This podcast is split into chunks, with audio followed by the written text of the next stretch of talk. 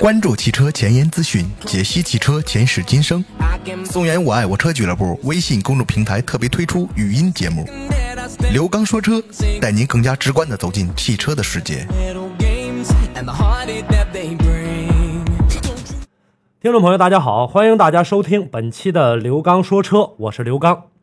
首先呢，祝愿大家新年快乐，祝愿呢所有的车友朋友们一生能够平安健康。好久没有更新节目了，在这段日子当中啊，大家呢一直在默默的支持和关注着我们节目的进展，在这里呢表示万分的感谢。由于呢这个身体的原因，所以呢最近一段日子没有录制节目，在这里呢啊向大家呢表示抱歉。那么从今天开始呢，我们的节目呢恢复正常啊，我会不定期的跟大家呢来进行更新节目内容。啊也欢迎大家呢继续支持，在我们节目进行过程当中啊，大家可以继续的通过我们几种互动方式来参与到节目当中。大家可以加入到我的微信公众平台，微信平台的号码呢是松原我爱我车俱乐部，松是松树的松，原是原始的原。同时呢，大家呢也可以呢通过我的个人微信汽车刘刚的全拼，汽车刘刚的全拼跟我进行实时互动。收听节目的听众啊，来进行跟我互动的朋友们，我会呢在第一时间啊给您回复您的信息。所以说呢，请大家呢耐心等待一下。每天的节目当中啊，也会呢跟大家呢来答复一些车友所提出的相关问题。同时呢，大家有哪些想要了解的知识，也可以呢在微信上直接呢告诉我，然后呢在节目当中我们共同来探讨。那么在今天的节目当中，我们跟大家呢就共同来说一个话题。我们来说什么话题呢？我们来跟大家说说汽车的四轮驱动到底是怎么回事儿。很多人呢都以为四轮驱动的汽车呢可以是满街跑、随便跑，想去哪儿就去哪儿。实际上啊，呃，通过某一方面来看，这是夸大了四驱车的一个性能啊。呃，我们开的这个车型，很多朋友在买车的时候考虑到我们的冬天的冰雪路面。考虑到我们跑的一些山道，同时呢，还考虑到了呢一些越野的这种极限挑战的运动，所以说大家呢，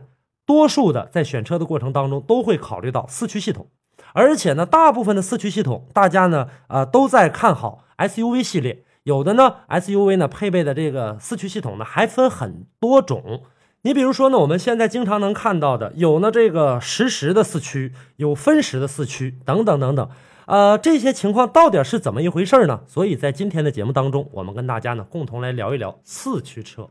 四驱汽车呢，其实就是让四个轮子呢都有驱动力，然后呢，当我们的这个发动机、变速箱工作的过程当中，车辆一给油的时候，四个轮子都在转。所以说这个时候呢，觉得四轮的驱动呢，应该说要呃完全的高于两轮驱动。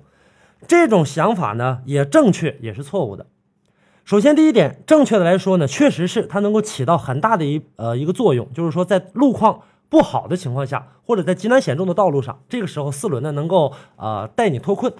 那么在往往呢很多的时候呢，有的车两轮驱动也同样可以脱困。所以说这个时候呢，我们也要根据自己的手法，并不是说所有的四驱车的这个车辆它就是呢能够创造一个神话的。所以说，我们今天跟大家来说说，首先咱们来说说四轮驱动到底儿有没有用。这一点呢，我们要分两方面说。我们现在在买车的时候，大家经常能看到，有的时候我们在买四驱车的时候，会看到一个参数指标，上面写着分时驱动，有的呢是实时驱动，也就是我们大家说的全时驱动。那这里面到底有哪些玄机呢？我们在今天的节目当中跟大家呢一一的来进行揭晓。我们首先啊要跟大家来聊一聊分时驱动。其实呢，现在很多朋友在买车的时候，有这种分时驱动的车不在少数。那这种分时四驱到底能不能让我们大家去参加一些越野的比赛活动呢？或者说，在我们一些极难险重的道路上，让我们的汽车能够尽快的脱困呢？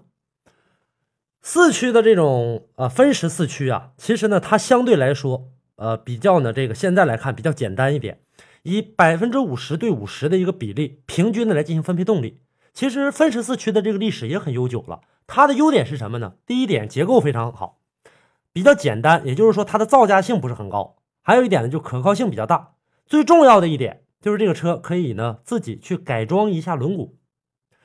呃，有很多朋友喜欢在冬天的时候，或者说在一些不好的路段的时候，把自己的这款车，比如说我是四驱的啊，我是这个分时四驱的这个车型，然后呢，为了行驶的安全性更高一些，那么好，我把这个轮毂加大，把这个轮胎尺寸变大，这个时候能起到一个什么作用呢？能起到一个相对来说比较省油的这样的一个情况。为什么都说全时四驱的这个费油呢？一会儿我跟大家呢一一来说。咱们首先来说分时四驱，它靠了一个功能，什么呢？中央差速锁。这个东西呢，啊，好比呢一个连接的一个体系。当我们车辆遇到了一些极难险中的道路，已经困在那儿的时候，它呢电脑发出指令，让呢这个中央差速锁呢有的是自动转换的啊，有的是我们这个靠我们自己来进行按钮来进行调控的，或者说老款的车型要我们靠挂档来进行这个挂上去，就是呢让它的这个呃中中间的这个驱动轴进行连接。然后呢，让这四个轮子呢同时的分配动力。这个时候，电脑行车电脑在干嘛呢？在平均的分配动力。因为你在给油的过程当中，我们的行车电脑呢，它会接收到一个指令，在我们行驶的时候，猛一给油的时候，它呢也会自己的来进行的这个均衡。你比如说呢，中央差速锁这个时候它起到一定作用，它去干嘛呢？它把所有的这个扭矩啊平均的进行分配。当然了。也并不是完全平均，因为呢，有可能你右前轮或者说右后轮或者左前轮左后轮，它会把其他的扭矩分配到另外的三个轮或者说两个轮上。这个时候，它会迅速的锁死差速器，使两桥的这个两个驱动桥变成一个刚性的连接，就是我们经常啊看到的有的实时四驱的那个驱动轴，然后呢进行一个连接。这个时候，把大部分的扭矩，呃，甚至全部扭矩传给那些不滑动的这个轮子。充分利用它的附着力，产生足够的牵引力，这个时候使汽车继续行驶。当然了，我们要说这个四驱系统啊，离不开这个中央差速器，呃，和中央差速锁。差速器和差速锁它是两个概念啊，所以说我在节目当中呢，跟大家呢也来分别的说一说。中央差速器它呢是安装在这个啊车上的一个锁止机构，用于四轮驱动车，作用是干嘛的呢？就是为了提高汽车在不好的路面上的一个通过能力。啊，它这个时候呢，啊，当汽车的一个轮空转的时候，它能够迅速的锁死，使两桥的这个驱动，就俩轮驱动变成刚性连接，就我转，你必须也跟着转。然后呢，这个啊，传递给呢这种不滑动的这个轮子之后，充分利用呢这个附着力产生牵引力，让汽车脱困。其实现在不同的差速啊差速器采用的这个锁止方式也是不同的。我们现在最常见的这个差速器锁大概有这么几种吧，我想想啊，有这个强制的锁止。就是我们所说所谓的那种全时的四驱，还有一种呢高摩擦的自锁式，再有一种叫牙嵌式的，还有托森式的、粘性耦合式的，这个呃等等吧，呃可能还有没说到的啊。大家如果说呃还知道哪些，可以继续的跟我进行这个沟通，我也算是一个学习。呃，包括刚才我提到那牙嵌式的，那一般这个重型货车可能会使那个东西，我们啊在这儿就不跟大家来详细解释啊，来说说这其他的几种。你比如说强制的锁止，它呢是。普通的这个对称式的一个齿轮的差速器放上差速锁，这种差速锁非常简单，就是我们一般经常看到的分时四驱的啊所采用的。当然，我们在这里还要跟大家呢来强调一点啊，一般的车型就是带这种分时四驱的车型，它是呢没有中央差速器的，大部分采用的呢都是中央差速锁。所以说呢，在这一点上，这就是分时四驱和全时四驱的一个区别啊。我要跟大家来说一下，由于呢这种分时四驱的车辆啊，为了造价呢能够更低一些，或者在售价的过程当中能够让百姓更能接受一些，所以呢大部分采用的只有中央差速锁。当然了，也不是全部啊，啊它没有这个中央差速器。为什么这个时候呢？我们很多的车辆上呢都带有一个自己可控制的开关，就是切换到四驱，然后呢跑回来之后一定要切换回来呢。这个时候呢它。中央差速锁是由我们人脑直接进行控制的，这就是呢，呃，只有中央差速锁功能的分时四驱车辆。那么刚才呢，我跟大家介绍到了一个强制锁止式的这种差速锁，还有一种差速锁呢，叫高摩擦的自锁式差速锁。这个呢，它是通过呢摩擦片之间相对来进行转动的时候产生的一个摩擦来进行呢啊差速器的锁止。啊，这是呢，在一些呃小的一些 SUV 车型上也是比较常见的啊。呃，它一般的情况下，很大程度上能提高通过的性能，但是由于结构复杂，加工加工的要求也比较大。但是由于它呢这个结构比较复杂，而且呢做的时候要求比较高，并且使用的时候磨损呢非常的大，后来呢，一点一点的呢，就没有太多的这个车商去选择这个了。再有一种就托森式，托森式呢，可能现在呢也是比较常用的，这是一种新型的一个差速器。还有一种呢叫托森式啊，它呢相对来说呢就比原来的这些差速器啊更好一些了。它可以呢啊进行的这个传递这个扭矩的，就传递力量的这个，可以呢进行调节，哪个轮大一点，哪个轮小一点，相对来说更好一点。再有一种就是粘式的耦合器，一般的四轮驱动车上啊采用这个呃都是呢那种连呃曲轴，然后呢作为差速器来进行使用。这种新型的差速器使用的是那种用硅油作为一种传递的这个介质，因为这个就是我们老百姓所说的可能说那种油压啊。因为这种油啊，它具有很高的一种热膨胀的系数，就是当你两个车的这个啊轮子转速过大的时候，这个油温呐急剧上升，体积不断的膨胀，然后呢推动你这个摩擦片紧密的结合，就是让尽量让你这两个轮子都使一样的劲儿，然后呢尽快的脱困。这些就给大家介绍到这儿吧。其实刚才啊我们说到这个四驱系统，提到了这个中央差速器和锁。呃，好像是跑题了，但是没有他们在进行这个运动的话，确实是我们这个四驱车辆呢是难以进行这个呃行驶的。所以说啊，我们要跟大家简单的来介绍一下，以后吧有机会的时候呢，我会跟大家单独的来介绍一期呢这样的一个节目。我们接下来啊，还是回到这个四驱系统上啊。刚才我简单的介绍了一下分时四驱，其实分时四驱呢，现在来看的话，在一些冰雪路面上可以用。你比如说像下雨天呢，呃这种情况下就。大可不必用这个四驱了，而且非常的浪费。呃，这是其中的这个分时四驱。全时四驱呢，它里面呢有三个差速器，除了前后面各有一个。它为了什么呢？为了让自己呢平均的分配这四个轮的力量，因为全时驱动嘛，全时的四轮驱动，所有的这个四个轮的转速是一样的。它为什么是一样的呢？它靠中央差速器，然后呢分配给呢前后桥的差速锁，让四个轮子同时的锁止。这样的情况下呢，在行车的过程当中，它会呢把所有的动力平均的分配给四个轮子。动力经过平均分配之后，这个时候我们的全时四驱系统才表现出它强悍的一个特性。也就是说，一般的道路都能够呢啊很从容的应对。因为呢，一旦是落入到某一个轮子呢落入到呢这个呃泥潭当中，或者说呢落入到险境当中，其他轮子驱动始终是在带动着它往前跑的。打一个比方吧，我们人在正常行走的时候，那这个时候呢，两条腿呢，呃，是我们的主要的驱动力。这个时候我们再加一根拐，然后呢，再往上坡走啊，或者说再往呢这个一些不好道路走的时候，我们会不会把另外的一个呃动力，或者说把另外的一个能量放到这个拐杖上，然后用这三条腿来进行走路？这个时候就显现出了那种分时驱动。那么我们再加一副拐呢？四个一起在进行实践的话，是不是它的动力会更强悍？是不是我们会尽早的走出这个不好的路段？所以说，分时四驱和实时四驱，它呢是有一个很重要的一个区别的。这也就是说呢，它们的售价不同。现在呢，很多车上大家能看到有一些车上写着二 H，这是干嘛的呢？这是分时四驱，在一些啊比较好的路段，比如说我们柏油马路上的时候使用它就可以了。这就是一个两驱。那么四 H 呢？这个时候呢是分时四驱车辆，比如说在沙滩，呃不好的这个泥路，还有雪地的这个起步的时候来进行使用的。这个时候呢，它的这个动力分配呢会更好一些。还有一个四 L，大家可以看看，如果你的车上有这个东西的话，这个时候是干嘛用的呢？它可以呢啊进行一些攀爬大的斜坡啊，或者说你拖一个车呀。把这个呃驱动力啊，这个扭矩加大，或者说在野地的时候啊使用的这样的一个功能，能够呢让这个车在极难险重的道路下能够尽早的脱困。所以说这个时候呢，我们经常会看到有一些车上有拧的，有这个自己挂档挂上的啊，二 H、四 H、四 L，这上面有很多。呃，还有呢，像四 H 呢，有一些呢还。表明呢，如果你是全时四驱的话，表明呢这个可以在马路上使用，就是四个轮子全部在进行驱动。还有一个呢，四 HLC 好像是有这样一个功能啊，有的车上是有的。比如说呢，在四驱的这个碰到车轮打滑的时候，就像我刚才说到的这个沙路啊、雪地啊，这个时候呢就要把这个啊调到这个状态下，它是干嘛用的呢？为了是把中央差速锁都给它锁上，然后呢四个轮子都起到一定的作用。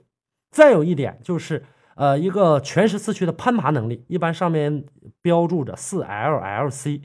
这个时候呢，有一些大的坡度啊，或者需要一个拖动一些车辆啊，比如说我在就要去救援我呃亲亲朋好友的车，这个时候后面又挂了一台车，自己的这个动力的时候还要呃带着后面的这台车，这个时候把它切换到这个档位上来看的话呢，它的这个动力是最强悍的。这就是呢分时四驱和这个全时四驱的一个情况，简单的一个情况啊。其实呢现在来看的话呢，我们有很多的车辆采用的是分时四驱也好，全时四驱也好，它们每一个四驱的这个系统。都是不一样的。刚才我也跟大家介绍了，很多情况下表现在差速器和差速锁上。那你不能够呃单纯片面的来说哪一个差速器就是好的，哪一个就是不好的。其实呢，它都是各有优点的。我觉得呢，在现在目前啊，我们市场上销售的这些车型来说，呃，做的比较好的这种四驱系统的，我觉得呢，美国的这个吉普，它做的相对来说呢是比较好的。它的这个车型啊，不仅呢，呃，可以呢。起到一个很好的一个越野性能，同时啊，它的这个改装性非常的大。就是单纯的我们来说呢，就在它的这个呃四个轮子上来做文章的话，它的这个文章呢做的也是最多的。那么像现在呢，我们还有很多的车型，大家呢在买车的过程当中可以看到，你比如说像悍马，像这个丰田的这个酷路泽呀，啊普拉多呀等等这些车型，这都有很多，包括呢这个。啊，铃木的旗下的这些越野车都是有很多，包括奔驰 G 系列的等等等等这些呃这个越野车都采用了这个四驱的这个系统。当然了，呃，给我最大的一个感觉就是说，他们的这个这些四驱系统最好的，我个人认为啊，还是吉普系列的这个呃四驱系统。因为呢，吉普系列一说到这个，大家肯定会想到牧马人，没错，我说的就是这个牧马人。现在呢，在我们整个中国市场当中啊，一拿到这个。越野血统的这种 SUV 来进行对比的话，其实牧马人呢，应该说在他们当中啊，算是一个标杆了。呃，很多的车型呢都会去啊模仿它，或者说呢去跟它做一些比较。牧马人当中啊，还有另外一个比较好的一个设备，那就是呢它的防水装置，呃。差速器和这个差速锁的啊防水装置，让这台车可以轻松的在水中进行行驶。当然了，这个水中行驶它也是有一定的限度的啊，并不是说呃多深的水它都可以下去。呃，这样一说呢，并不是代表其他的这个四驱越野车就不好啊。你比如说，你像这个呃酷路泽呀，像这个普拉多呀、帕杰罗呀等等这些车型吧，那有一些情况呢，它越野性能呢也是不错的。但是有的时候呢，它靠什么呢？靠着自己的这个呃引擎，用这个扭矩更大的一个扭矩，然后呢，让这个车呢更好的进行行驶。这个里面每一个车和每一个车都有不同的这个优点和不同的技术。所以说呢，给我最好的一个感觉就是吉普系列啊，并不是说大家一定要都去买这个吉普，其他的车型也是可以的啊，还是有很多的。包括呢，现在的一些城市的 SUV 当中，现在做的也非常不错。你比如说像路虎。啊，路虎的这样的一些车型做的也是蛮不错的啊，包括呢这个像这个道奇呀，像这个福特啊，哎做的也都是很不错。还有一点呢，我们要在节目当中啊跟大家来强调一下，如果说你平时在驾驭车辆的过程当中啊，呃遇不到这种冰雪天气啊，因为南方啊可能相对来说气候好一点，很少遇到冰雪天气，或者说你不去走一些山道、大坡度的道路。或者说不去呢，这个啊走一些极难险重的道路，这个时候我们大可不必的去考虑四驱车，无论是分时四驱还是全时四驱都没有必要去考虑，因为呢在无形当中造成了一种浪费。分时四驱也好，全时四驱也罢，我们在买车的过程当中几乎用不上这些功能，所以说我们在买车的过程当中啊，这就造成了一种无形的浪费，而且在以后使用它的过程当中，四驱的车型。相对来说，油耗是比较大的，这是肯定的。还有一点就是呢，在你养护的过程当中，如果说一旦这个驱动系统出现了问题、出现了故障，我们在维修上这个相对来说也是比较麻烦的，因为价格一定要比这普通的两驱车型价格要高得多。还有一点就是在我们二手车开了几年之后，我们打算换车的时候，这个时候又造成一种浪费，因为即将要买你车的这位新车主。他可能四驱对他来说没有用，他也怕在无形当中浪费油。还有一点，即使你卖了一个对这个车辆相对来说是比较有用途的啊，对四驱要求也是比较高的这种车主的话，他也会考虑到他的这个后期的这个成本，因为大家可以想象一下，四驱车型的这个呃车价，如果说你卖的非常低的话，你肯定不合适；如果你卖的非常高的话，那莫不如新车主退而求其次，我买一个相对于你这个车啊低一个档次的这个车型啊，我可以买一台新车了。所以说呢，我没有必要去花一个高价去买你这样的一个四驱车型。所以说，我们大家在买车的时候一定要量力而行，看对自己的用途究竟大还是不大。四驱车呢固然是好，但是在某种程度上呢，还是那句话，无形当中造成了一种浪费。好，今天的节目呢就跟大家呢介绍到这儿。今天呢这期节目是二零一五年的第一期节目。啊，可能呢，在节目进行过程当中说的呢有一些散碎，但是呢，大家呢可以仔细的来收听一下，有一些这个知识，希望大家能够用得着。另外呢，所有的朋友，如果说您有哪些宝贵的意见或者有好的想法，您可以呢直接跟我进行沟通，或者说我在介绍的过程当中有哪些问题的话，也欢迎大家批评指正。在这里再一次祝愿大家新年快乐！这期节目呢跟大家关注到这儿，稍后呢是我们为车友来提供服务的时间。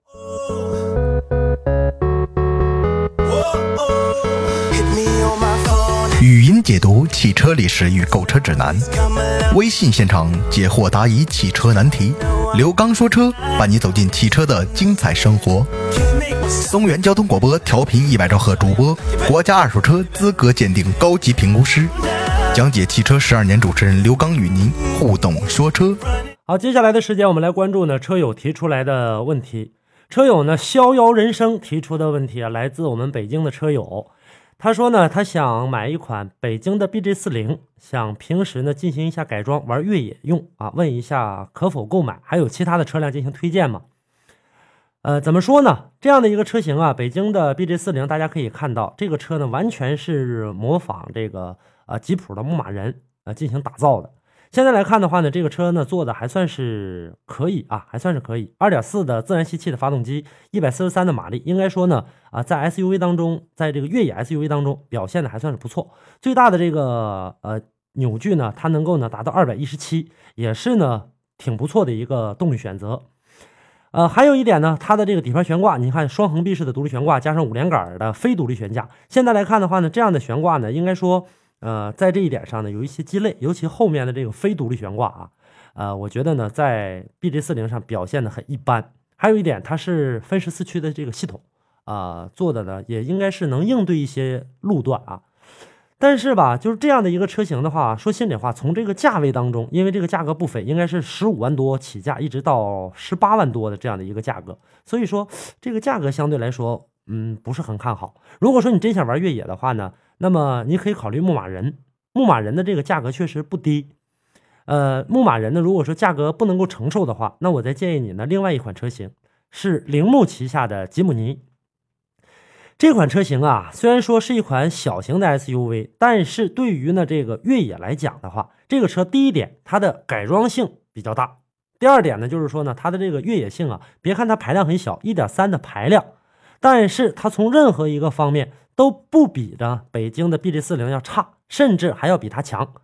啊，还有一点呢，就是说，呃，我曾经呢在玩过的一些越野比赛的当中，或者说越野的一些娱乐活动当中啊，就是说我看到了好多北京这个啊，不是北京吉普啊，是这个牧马人，是这个牧马人吉普的牧马人，他走的一些路段。基本上吉姆尼都能够应付过去，也就是说，你牧马人敢走，我吉姆尼如果说这个开车技术不差的话，几乎是不会被啊牧马人给落下。所以说呢，这个车型啊，现在来看的话，我觉得嗯值得考虑啊，值得考虑一下吧。呃，尽量的去看这款吉姆尼。当然了，如果你对空间性有要求的话，那这个吉姆尼肯定是跟这个北京的 BJ 四零要相差很多了。这是我的一点呃这个建议啊。看你是否采纳吧。啊，北京的这个四零也是可以入手的啊，也是可以入手的。不过呢，这个车呢，就像我刚才说的似的，单纯啊，从这个越野性能上来看的话，还是跟吉姆尼要有一个区别的。好，接下来呢，我们继续来关注呢车友提出来的问题啊，来自广西的车友啊，阳光提出来的，他说。呃，刘刚你好，想问一下，大众的高尔夫和福特的福克斯这两款车来进行对比一下，看看究竟该入手哪一个？两款车型都是比较成熟的车型了。那么大众的高尔夫呢，应该说在我们北方来看的话，它的这个市场保有量是相当大的。不过呢，呃，南方来看的话，福特的福克斯也是表现不弱的。一款德系车，一款美系车，究竟该选择哪一个？我们分别的来看一看。首先呢，咱们先从它的这个车身尺寸上来看，福特的福克斯呢，要跟高尔夫来比较的话，它的这个空间性上相对来说呢要好一些。你看呢，它的这个里面的这个轴距里面是两米六四的福克斯，而呢高尔夫呢只有两米六啊六三七，只差了三毫米啊，只差这么一点点，所以说呢几乎可以忽略不计。但是从外观车身尺寸上就不一样了，福克斯呢长度是四米三四二，而高尔夫呢是四米二五五，这差很多。宽度上呢，也要比这个啊高尔夫这个宽，一米八四，高尔夫一米七九九，而呢这个高度上呢，呃福克斯呢达一米五，呃这个高尔夫呢是一米四五二，所以说从外观尺寸上来看的话，好像福克斯稍大那么一点，但是对于两厢车来讲的话，啊大这点的这个空间性啊，好像是呃无所谓了，因为占不到太大的一个比重，这是我个人的一个想法。另外呢，从功率上来看的话，它俩呢是一个是一点六，一个一点八。那你看的这个是一点六的这个版本的，没说一点四 T 的。那我们就按自然吸气来说，高尔夫的这个发动机呢是一点六一百一十马力，而呢福克斯一点八自然吸气的一百二十四马力。这是呢从两个车上的一个啊性能上来看的话，就在后续的储备力量上来看，可能说福克斯看着相对来说要大一点。那么我们再从另外一种方式上来看的话，变速箱一下子体现出来了。高尔夫的变速箱相对来说呢是比较好的，采用的六速的手自一体，而呢福克斯还是采用老四速，所以说这一点上它是绝对不如高尔夫的。而且从这一个变速箱上，把油耗就能够显现出来。呃，高尔夫的油耗相对来说要比福克斯要低不少，因为美系车呢相对来说它的油耗就是高的，就是要高一些的，这个呢是毋庸置疑。所以说高尔夫的表现可能会更好一点。再有一点，他们两个的这个呃悬挂部分。高尔夫呢一直采用的原来的老悬挂，始终如一的啊。麦弗逊的独立悬挂前面，后面扭力梁非独立悬挂，这个也是呃很大众的。我说的这个大众不是品牌啊，就是我们生活当中的所有的这个车型，大部分采用的这样的一个悬挂。而呢福特福克斯呢前面也是麦弗逊，后面呢是多连杆的独立悬挂。这一点上来看的话呢，呃可能是相对来说看着福克斯要好一些，但是从真正的驾驭体验上来看的话，嗯差的不是特别的多。呃，有那么一点这个区别，但是不是很多。还有一点呢，从它的这个安全性上来看的话，可能说呢，同价位当中，我们拿1.6自动时尚啊，市场指导价十三万三千九的高尔夫和呃市场指导价十二万四千八的这个2014款的福克斯来比较的话，可能说它的这个呃安全被动安全性上，可能说高尔夫更好一些。因为除了 ABS、EBD 这个这些功能以外，高尔夫还存在着像刹车辅助系统、呃牵引力控制。车身稳定系统、上坡辅助等等等等，它都是有的，而福克斯没有。这一点上来看的话呢，还是要输于这个福克斯的。所以说，这两款车如果说要去选择的话，我建议你啊，建议你首选高尔夫，然后呢，其次的去考虑呢这个福克斯。另外呢，根据我的这个呃一个了解吧，就是说同级别车辆当中啊，福克斯它的这个油耗，就同样的这样的一个配置来看的话，它的油耗确实是不低呀。这是我个人的一个感觉吧，所以说给你推荐高尔夫，就说到这儿。好，我们继续呢来关注呢另外一位朋友的留言啊，这是娃哈哈啊，这是来自呢这个山西的朋友，哎，这名起的有意思啊，我想起了小时候的这首童谣啊，娃哈哈，他说呢，刘刚你好，麻烦你帮我介绍一个七八万的省油的车。